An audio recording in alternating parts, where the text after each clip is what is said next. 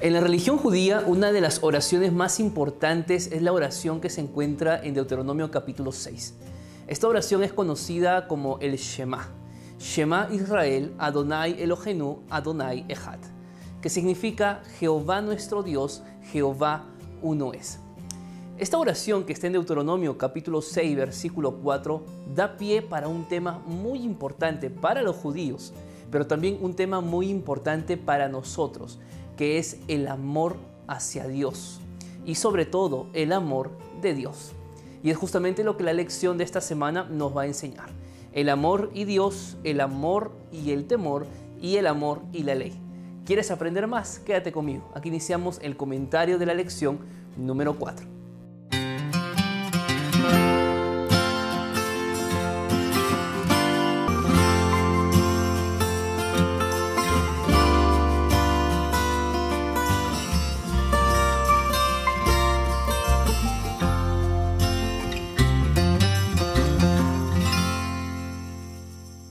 ¿Cómo están queridos amigos? Bienvenidos una nueva semana para poder estudiar la Biblia a través de la lección de la escuela sabática. Así que te envío un gran saludo allí donde te encuentras, en casa, tal vez ya en la iglesia, de repente solo o con la familia o con el grupo pequeño, que el Señor te pueda bendecir, que el Señor pueda iluminarte a través del Espíritu Santo para que puedas comprender de forma clara y sencilla su palabra. Quiero contarte que ya tenemos un grupo en Telegram, así que te espero, te invito a que te puedas unir porque a través de, ese, de esa aplicación eh, tenemos un tiempo para poder ayudarte a responder las preguntas que tienes sobre la lección de la escuela sabática. Y quiero hacerte una invitación especial para que vayas a la descripción de este video y puedas ir al enlace de mi Instagram, que puedas unirte a, mi perfil en Instagram, que puedas seguirme. ¿Por qué? Porque vamos a tener algunas novedades eh, los días viernes para la lección de la escuela sabati, para comentar un poco y en vivo también. Así que únete, únete en este momento, ve allí. Y si estás visitando este canal por primera vez, te invito a que puedas unirte, suscríbete, es completamente gratis y sobre todo permites que el mensaje y que este video pueda alcanzar a muchas más personas. No olvides compartir este video, dejar un me gusta y de esa forma seguimos alcanzando a más personas eh, en el estudio de la, de la palabra de Dios. Para iniciar nuestro estudio de hoy, ¿qué te parece si hacemos una oración a Dios? Acompáñame allí donde estás. Querido Padre que estás en el cielo, muchas gracias por esta linda oportunidad de poder estar con mis amigos al otro lado de la pantalla, para poder estudiar tu palabra, para que podamos eh, aprender, entender, conocerte más, Señor, que es lo que tanto queremos. Que el estudio de hoy pueda ser dirigido por tu Espíritu Santo que Él nos ilumine, que Él nos dé entendimiento y que lo que hoy podamos comprender podamos también practicarlo. Ayúdanos en ello. Bendice a mis amigos. En el nombre de Jesús. Amén, Señor. Iniciamos con el día domingo de la lección. Lleva por título Amar a Dios. Ya hemos dicho a, a estas alturas de que Deuteronomio es un libro de instrucciones. Instrucciones de parte de Dios a través de Moisés para el pueblo para que el pueblo sepa cómo vivir, para que sepa cómo tomar la tierra prometida y cómo prosperar en ella. Eso es Deuteronomio, un libro de instrucciones. Ahora, dentro de las instrucciones que Dios dejó para Israel, hay una instrucción fundamental, una instrucción básica. Y esto está en el libro de Deuteronomio, en el capítulo número 6, en el versículo 4 y 5. Así que vamos a leer el texto. Oye Israel, Jehová nuestro Dios, Jehová uno es. Amarás a Jehová tu Dios de todo tu corazón, de toda tu alma y con todas tus fuerzas. La palabra oye en el versículo número 5 es justamente Shema. De allí viene el nombre de esta oración tan popular para los judíos. Shema Israel, Adonai Elohenu, Adonai Echad. Este versículo es muy importante para ellos, de hecho eh, los judíos lo repiten diariamente y es la confesión de fe de parte de ellos hacia Dios. ¿Qué es lo primero que tenemos que resaltar en este versículo? Un Dios único en contraste con el politeísmo que existía en aquel tiempo bajo las demás naciones. Mientras que las demás naciones tenían muchos dioses, Dios, el verdadero Dios, nuestro Dios, llama a Israel para que sea un pueblo que adore únicamente a un solo Dios. Pero no es, eso no es todo. Aquí viene la primera orden que Jehová le da al pueblo y está en el versículo número 5. Amarás al Señor tu Dios. Vuelvo a repetir lo que mencioné hace un momento. El amor no se trata de emoción, el amor no se trata de un sentimiento. ¿Por qué?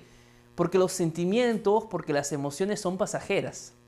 El amor no puede ser pasajero, el amor tiene que ser un fundamento, el amor tiene que ser un principio. ¿Y saben por qué? Porque primera de Juan 4:8 nos dice que Dios es amor. Cuando Dios nos dice que amemos a Él con todo nuestro corazón, con todas nuestras fuerzas y con toda nuestra alma, lo que Cristo está diciendo en otras palabras es que aprendamos a obedecerle. Porque el amor en realidad se muestra a través de la obediencia. Por eso Jesús dijo en Juan 14:15, si me amas, que dijo, guarda mis mandamientos. Es decir, demuéstrame tu amor a través de qué? De la obediencia. En, este versículo 5 hay tres frases interesantes. Con todo tu corazón, alma y fuerzas. Empecemos hablando un poco acerca del corazón. Para los judíos, el corazón o el símbolo de corazón en realidad representa a la mente. Lo que, lo que Dios está pidiendo es que el que desea adorar a Dios, obedecer a Dios, lo haga razonalmente.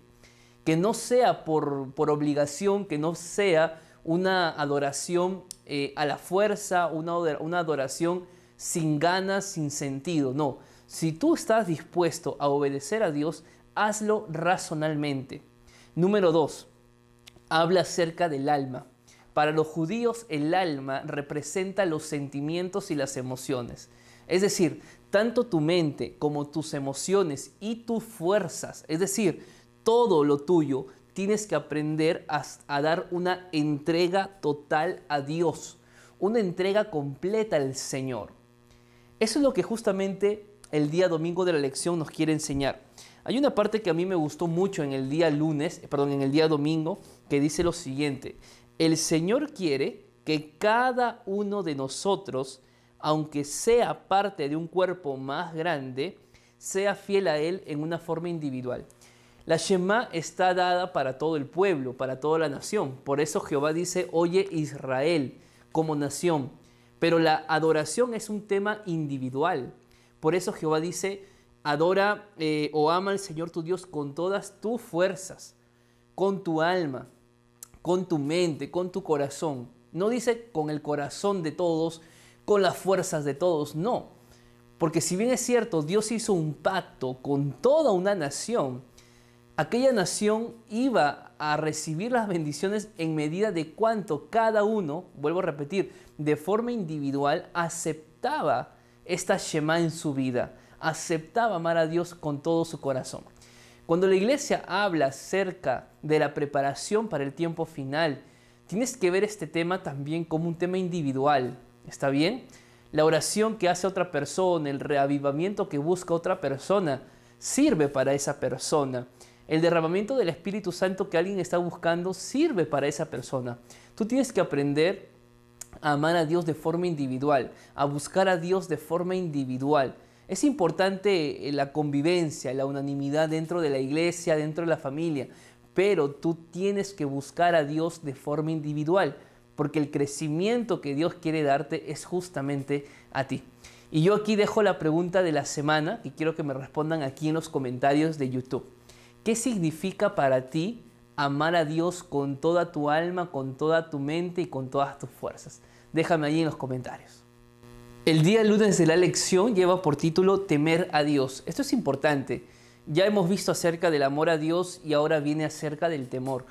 ¿Cómo podemos eh, relacionar, unir estos dos temas que aparentemente son diferentes y contradictorios? Amar a Dios y al mismo tiempo tener temor por Dios. ¿Cómo entendemos esto? En primer lugar, debemos definir qué es el temor hacia Dios. Temor a Dios no tiene que ver con miedo, sino con respeto y con reverencia. Por eso Cristo nos, nos invita a que al mismo tiempo que nosotros le amemos, aprendamos a respetarlo, aprendamos a darle la reverencia que Él merece. ¿Y por qué? Lo vamos a ver a continuación. Pero empecemos buscando en la Biblia Deuteronomio capítulo 10, versículo 12. Porque en este versículo que vamos a leer está básicamente los requisitos que Jehová coloca para poder tener una relación íntima y sana con, con Él. Y dentro de los requisitos para tener una relación con el Señor está justamente el temor. Vamos a ver qué nos dice el versículo número 12. Ahora pues Israel, ¿qué pide de ti Jehová tu Dios, sino que temas a Jehová tu Dios, que andes en sus caminos, que ames y que sirvas a Jehová tu Dios con todo tu corazón y con toda tu alma? Qué interesante, ¿verdad? Si te das cuenta aquí en el versículo número 12, hay cuatro requisitos acerca de cómo tener una relación con el Señor. Número uno, teniendo temor por Jehová. Es decir, hay que tener respeto a Jehová, ser reverentes a Jehová. Cuando nosotros aprendemos a respetar el nombre de Jehová, cuando le damos eh, la correcta adoración que Él merece, vamos nosotros a aprender a caminar con Él, a andar en sus caminos. Porque yo no voy a caminar en el camino de alguien a quien yo no respeto a quien yo no doy reverencia. Si tú quieres aprender a caminar en los caminos del Señor, en primer lugar tienes que aprender a temer. Cuando tú andas en los caminos del Señor, tú conoces al Señor, por lo tanto tú aprendes a amarlo. Porque el que no ama es porque no ha conocido a Dios, porque Dios es amor. Te das cuenta que aquí hay una secuencia de un, un orden, pero bien claro. Teme a Jehová, ande sus caminos y como respuesta de andar en sus caminos vas a amar a Jehová tu Dios y sobre todo vas a aprender a servir a Jehová tu Dios. Date cuenta que servir, que básicamente es obedecer a Jehová, no es lo primero, es prácticamente lo último. Eh, hay mucha gente que intenta vivir obedeciendo a Dios para intentar amar a Dios, cuando en realidad tú tienes que amar a Dios y como resultado del amor a Dios, la obediencia viene de forma natural. Este es un punto interesante que la lección nos dice. Ahora, ¿por qué tenemos que reverenciar a Dios? ¿Por qué tenemos que respetar a Jehová? Pablo escribió en un capítulo algo muy interesante del por qué nosotros debemos aprender a respetar a Dios. Y vamos a ver justamente lo que la Biblia nos dice en el libro de Efesios, en el capítulo número 2, del versículo 1 al versículo 10. En este texto Pablo prácticamente nos dice dos cosas. Número uno, cuál era nuestra condición antes de que Cristo muera por nosotros y cuál es la condición que Cristo nos dejó y la esperanza que nos dejó luego de que Él vino a morir por nosotros. Vamos a leer eh, los versículos 1 al 3 de Efesios capítulo 2. Él os dio vida a vosotros cuando estabais muertos en vuestros delitos y pecados, en los cuales anduvisteis en otro tiempo, siguiendo la corriente de este mundo conforme al príncipe de la potestad del aire, el espíritu que ahora opera en los hijos de la desobediencia. Entre ellos vivíamos también todos nosotros en otro tiempo andando en los deseos de nuestra carne, haciendo la voluntad de la carne y de los pensamientos. Y éramos por naturaleza hijos de ira, lo mismo que los demás. ¿Qué está haciendo aquí el apóstol Pablo? Está definiendo la situación del ser humano antes de tener la esperanza del perdón, la esperanza sobre todo de la salvación que Cristo Jesús vino a darnosla. En este versículo 1 Pablo está diciendo que nosotros estábamos en la condición de muertos al pecado. Y esto es un punto importante. El pecado no es solo un acto. Yo sé que el concepto básico de pecado es transgresión de la ley, pero tú vas a encontrar también otros textos que habla que pecado es no hacer lo que es bueno. Pero también vas a encontrar que pecado es la falta de fe. Porque pecado en realidad también es básicamente una condición humana nos encontramos en una condición pecaminosa. En, esta condición nosotros estamos consumidos por el pecado. Y la palabra de Dios dice que la paga del pecado es la muerte. Por eso Pablo dice que estábamos muertos en qué? En nuestros delitos, mejor dicho, en nuestras culpas y muertos en los pecados. Muertos quiere decir que estábamos insensibles. Y es por eso que Pablo es un, un apóstol que vive agradecido con Dios. Porque Él tiene claro que la única forma en la que el ser humano podía encontrar esperanza para su vida era únicamente a través de Cristo Jesús. Y saben qué amigos, mientras nosotros no terminemos de entender que nuestros méritos no nos ayudan en nada, que la salvación es un regalo de Dios y que Cristo dejó el cielo para venir a este mundo y para morir por nosotros, cuando entendemos esto vamos a aprender a querer amar a Dios con todo nuestro corazón. Y es justamente lo que Pablo nos dice. Vivíamos en los deseos de la carne, éramos hijos de la ira, pero algo pasó. Y el versículo 4 dice así, pero Dios, que es rico en misericordia, por su gran amor con que nos amó, aun estando nosotros muertos en pecado, nos dio vida juntamente con Cristo. Esto es lo que nosotros tenemos hoy que valorar muchísimo. Valorar que Cristo fue nuestro sustituto y lo más preciado que nuestra vida necesitaba. La persona de Cristo, el Hijo de Dios, el Cordero que quita el pecado del mundo, Emanuel, Dios con nosotros, el Salvador, el Mesías, es lo que hoy nuestra vida necesita. Mira, Cristo vino, ya murió por ti, ya murió por mí, ahora Él espera que nosotros vivamos para Él. El versículo número 9 y 10 dice, porque por gracia sois salvos por medio de la fe. Y esto no es de vosotros, pues es un regalo de Dios, no por obras para que nadie se gloríe. ¿Te das cuenta? Cristo nos dio la salvación. El problema es que nosotros estamos tratando de ir detrás de la salvación a través de los méritos, cuando esto no es para nada bíblico. la salvación es un regalo que Dios nos da. Y claramente Pablo dice, y esto no es de nosotros, es un don de Dios. Qué bonito es poder saber que a pesar de que éramos hijos de ira, Cristo murió por nosotros y así Cristo nos dio una nueva vida en Él. ¿Qué incluye esta nueva vida? Librarnos del pecado y librarnos de la condenación del pasado.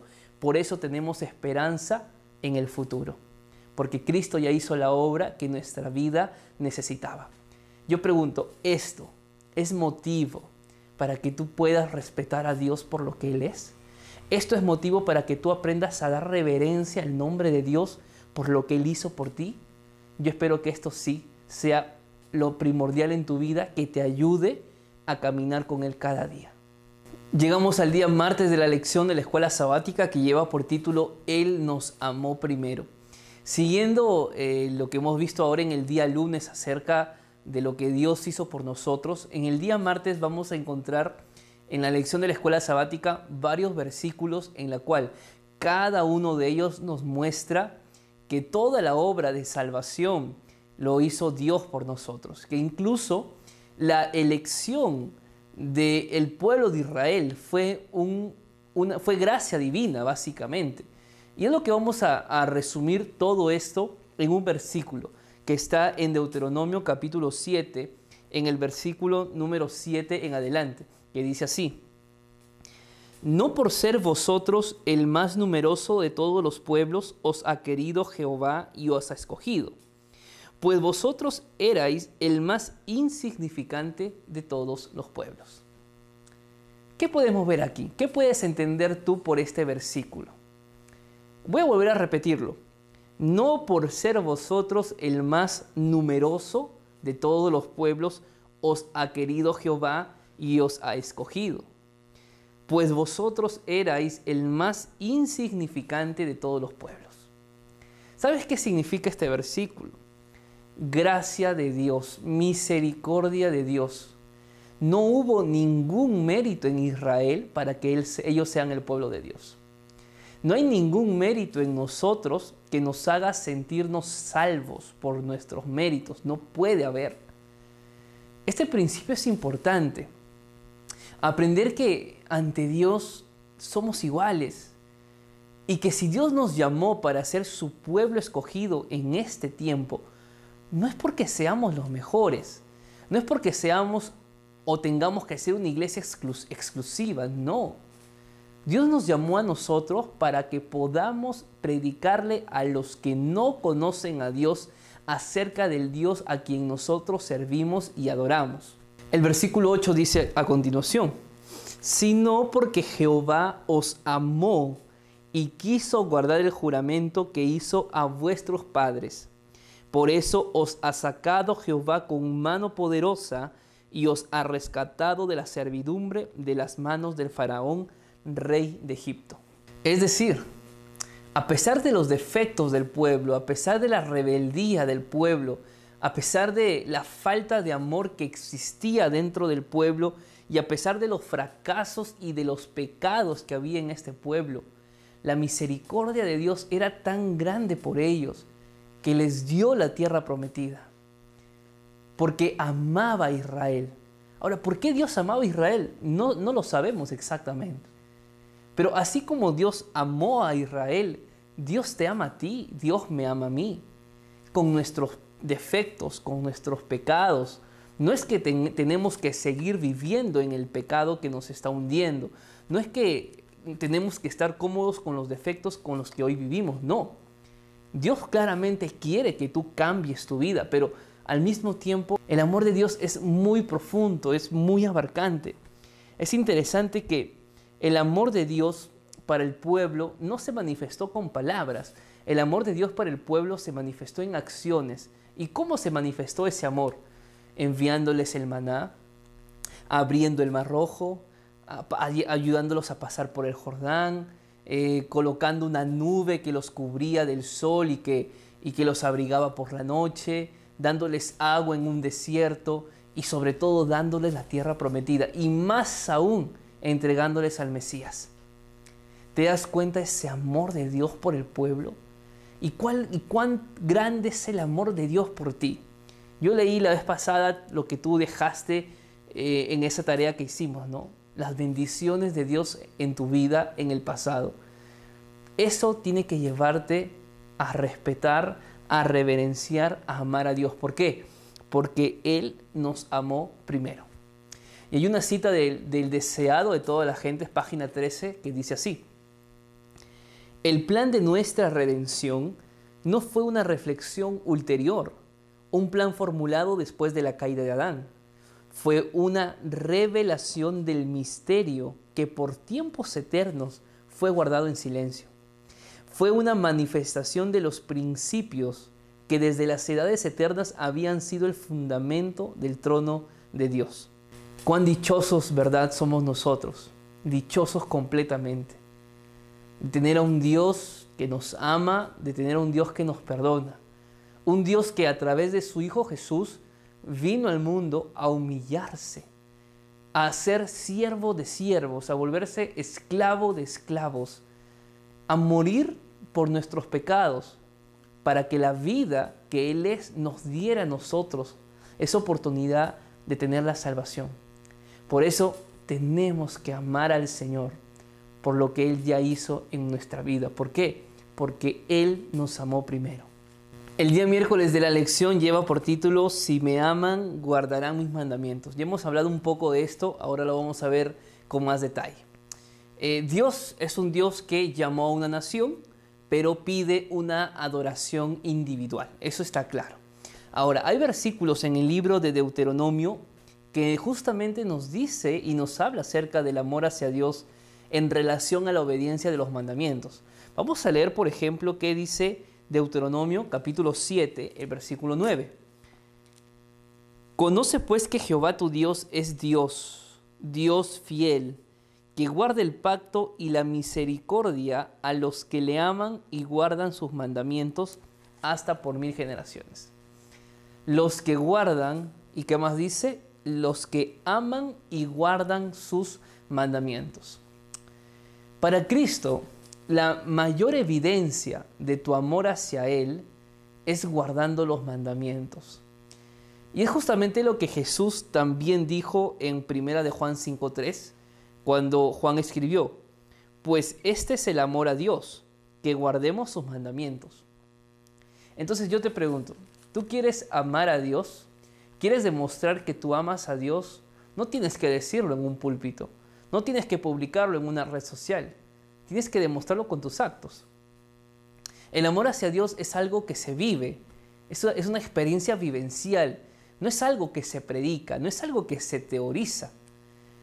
Y aquí viene un problema de que no encontramos un equilibrio en la vida cristiana. Y caemos en el error de obedecer mandamientos, de guardar mandamientos sin amar a Dios. Vamos a ver el texto de Juan 14, 15 y vamos a, entender qué es lo que Jesús nos quiere decir aquí. Si me amáis, guardad mis mandamientos.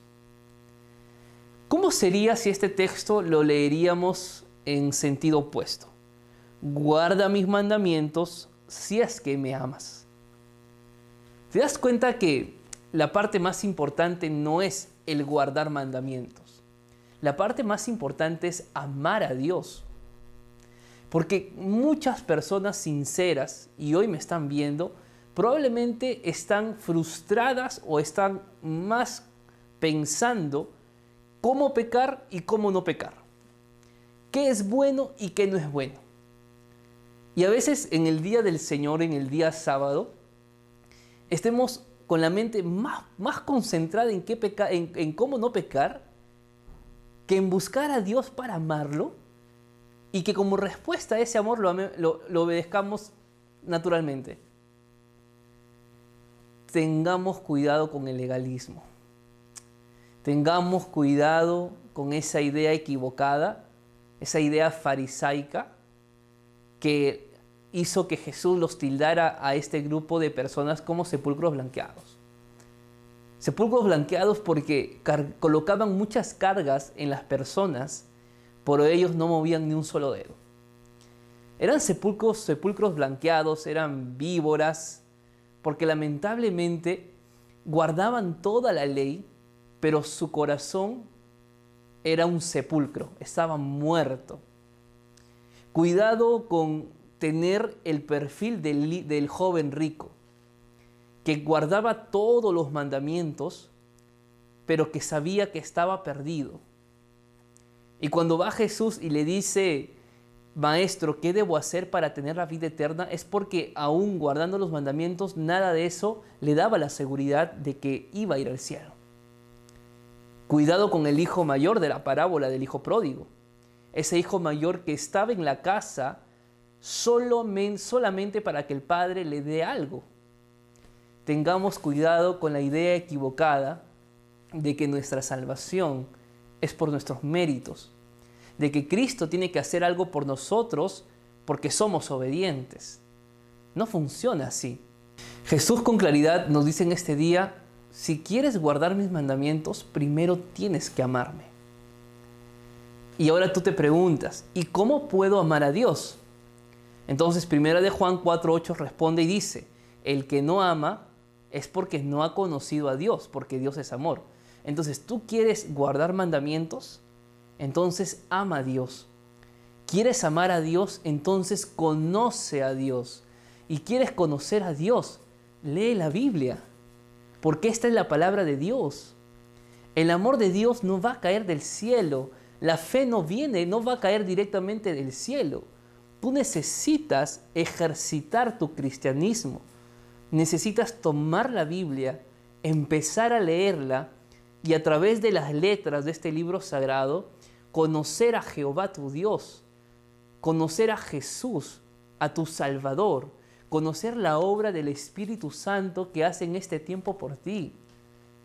Basta de guardar mandamientos sin primero amar a Dios. Por eso cuando tú guardas mandamientos sin amar a Dios y tú fallas en un mandamiento, tú te sientes la persona más terrible en el mundo.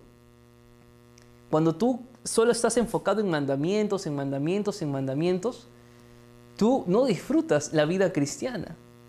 Estás allí eh, simplemente obligado, te sientes frustrado, te sientes avergonzado, te sientes un hipócrita porque no puedes guardar la ley. Vamos, preocúpate más, por favor, por amar a Dios. Si me amas, entonces guarda mis mandamientos. Y la lección dice en el, cuarto párrafo del día miércoles, aunque la obediencia a cualquiera de los mandamientos puede ser legalismo, ese tipo de obediencia no se hace realmente por amor a Dios. Cuando realmente amamos a Dios, especialmente por lo que Él ha hecho por nosotros en Cristo Jesús, queremos obedecerle, porque eso es lo que Él nos pide que hagamos. Entonces, primero, recuerda todas las bendiciones que Dios ha hecho en tu vida y que ese sea tu motivo para amar a Dios. Y como respuesta a ese amor a Dios, obedece naturalmente.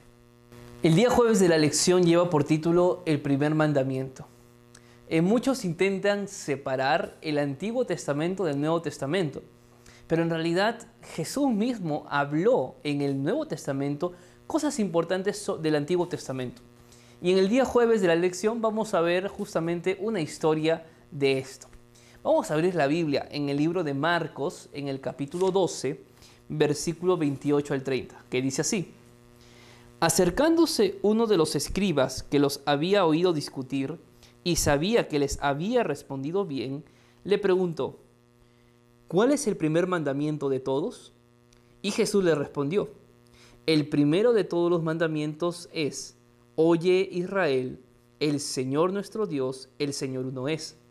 Y amarás al Señor tu Dios con todo tu corazón, con toda tu alma, con toda tu mente y con todas tus fuerzas. Este es el principal mandamiento. ¿Qué había sucedido? Este escriba era un escriba sincero, que antes de que le hiciera esta pregunta a Jesús, este escriba había visto a Jesús discutiendo con los saduceos acerca de la doctrina de la resurrección.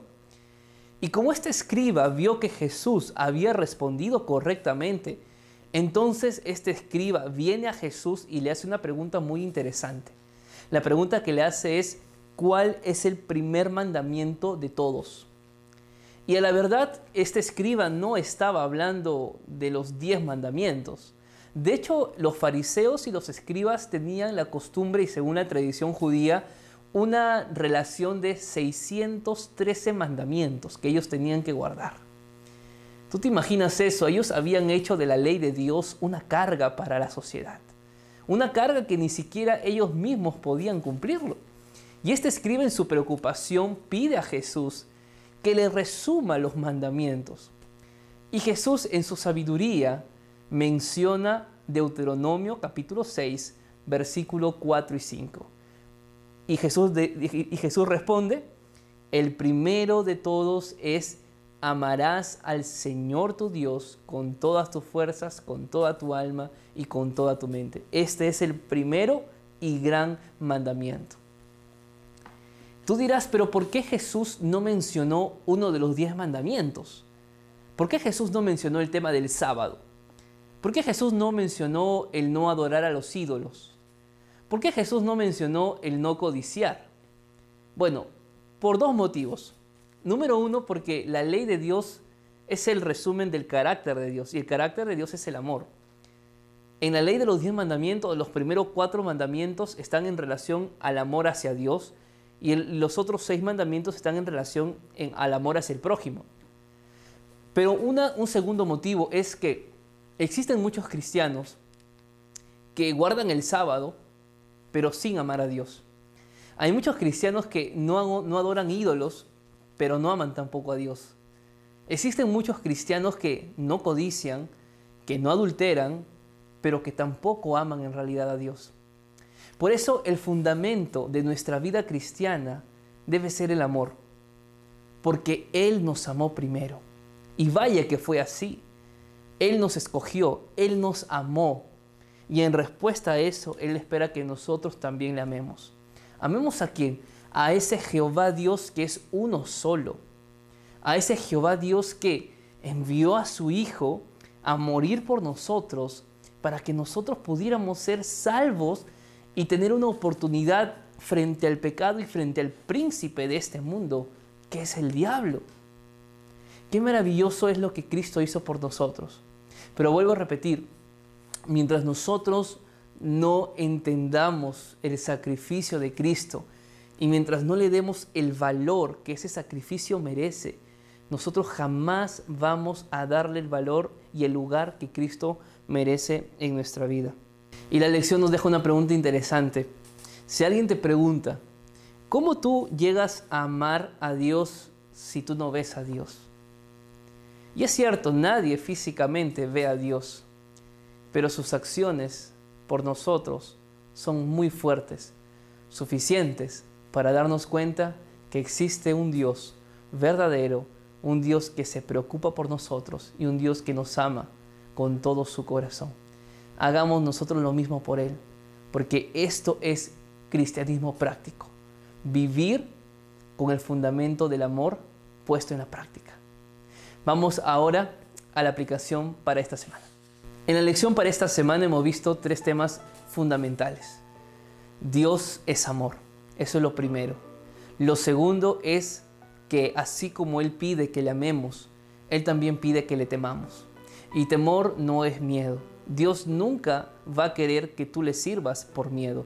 Miedo a que te castigue, miedo a que no te bendiga. Nada de eso es el plan de Dios. Temor es reverencia, es respeto. Respeta a Dios y ama a Dios. ¿Y por qué tienes que hacerlo? Por todo lo que Él ya hizo en tu vida. Y en tercer lugar, si nosotros amamos a Dios, entonces demos evidencia de ese amor hacia Él a través de la obediencia de los mandamientos. Los diez mandamientos no fueron hechos para salvarnos, sino para llevarnos a quien nos da la salvación. La obediencia de los diez mandamientos no fue hecha para que lo hagamos de una forma obligatoria, de una forma que no disfrutemos. Los diez mandamientos han sido dados para nosotros, para nuestra felicidad pero no vamos a ser felices guardando los mandamientos si primero nosotros no amamos a Dios. Y yo quiero dejarte una tarea para esta semana. Mira, los judíos son personas muy sinceras con respecto a su religión. Y yo quiero que en primer lugar leas lo que dice Deuteronomio 6, versículos 6 al 8. Luego de leer este texto, yo quiero que tú averigües, ya sea a través de algún amigo, algún familiar que tenga raíces judías, o alguna sinagoga que esté cerca de tu casa o, ya en internet que puedas averiguar cómo ellos practicaban estos, dos, estos versículos que te he dejado de Deuteronomio 6, versículos 6 al 8. Investiga cómo ellos practicaban y aplícalo en tu vida en esta semana. Coméntame allí a través del Telegram y cuéntame qué tal esa experiencia. Que Dios te bendiga. Nos vemos la siguiente semana.